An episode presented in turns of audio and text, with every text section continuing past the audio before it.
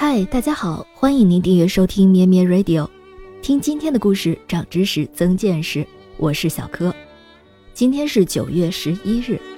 在一九三六年的今天，梁启超著作《饮冰室合集》由中华书局出版，全书共四十册，以编年排列，分为文集、专辑两部分。文集十六册，包括《变法通义》《古医院考》《论中国之将强》《爱国论》《商会论》。立宪法义、中国史序论、中国改革财政司案、新史学及祭文、碑帖跋、墓志铭、书跋等七百余篇，诗词三百余首，专辑二十四册，包括《戊戌政变记》《自由书》《中国四十年来大事记》《新民说》《欧洲战役史论》《先秦政治思想史》《中国历史研究法》《中国近三百年学术史》《中国文化史》。儒家哲学等一百零四种。梁启超的著作内容如此之丰富，这和他曾游遍欧洲、学识渊博不无关系。我们今天就来讲一讲这位自称为饮冰室主人的文化通才梁启超读书学习的故事。梁启超于一八七三年出生在广东新会茶坑村，祖父梁维清，父亲梁宝英，都曾以士绅参与乡政。在当地有一定的势力和影响。梁启超从四岁起就跟着祖父读书识字，在早年所接受的启蒙教育中，梁启超不仅学到了不少传统的文史知识，而且还听到了许多悲壮激昂的爱国故事。祖父经常给他讲述亡宋亡民国难之事，朗诵激动人心的诗歌篇章，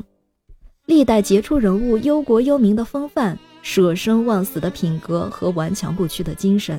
在他幼小的心灵中深深地扎下了根。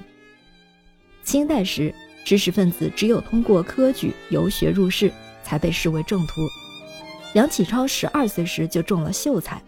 他父亲更加期望儿子能学优登仕，光宗耀祖。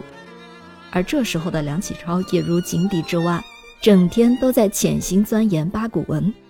直到十五岁时。梁启超进入广州学海堂读书，遇到段玉裁及王念孙、王隐之父子等汉学家，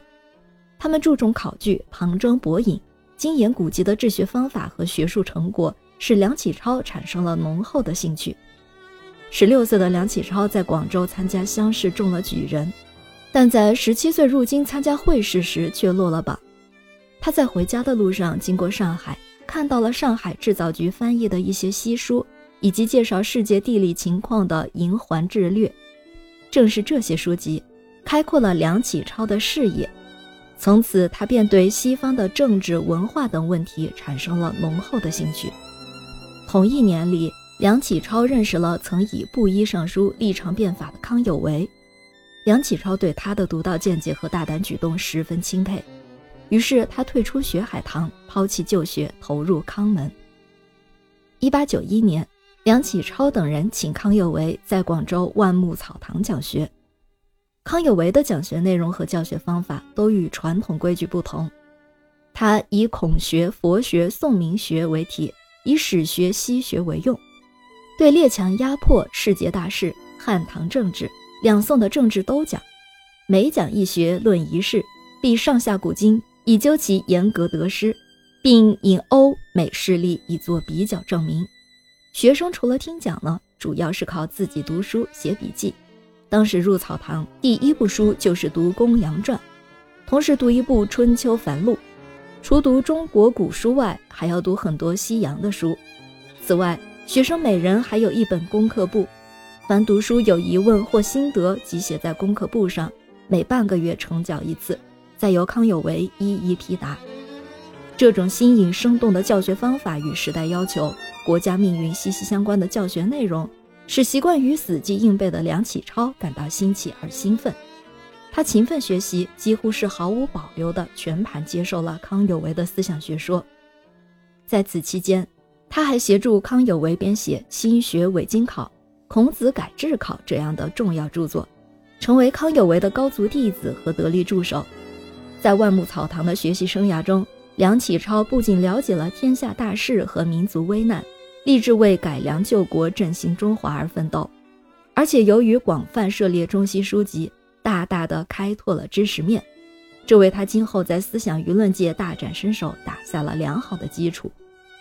不论后来梁启超的政治主张如何，都不可否认，他是一位难得的文化通才。他在新史学、图书馆学、目录学、文学等方面的学术贡献是不可被抹杀的。而他受教育的经历也给我们以启发：开阔视野，而不是只注重考试成绩，才有可能提高学术修为。感谢您收听今天的故事，我们下期节目再见。咩咩 Radio 陪伴每一个今天。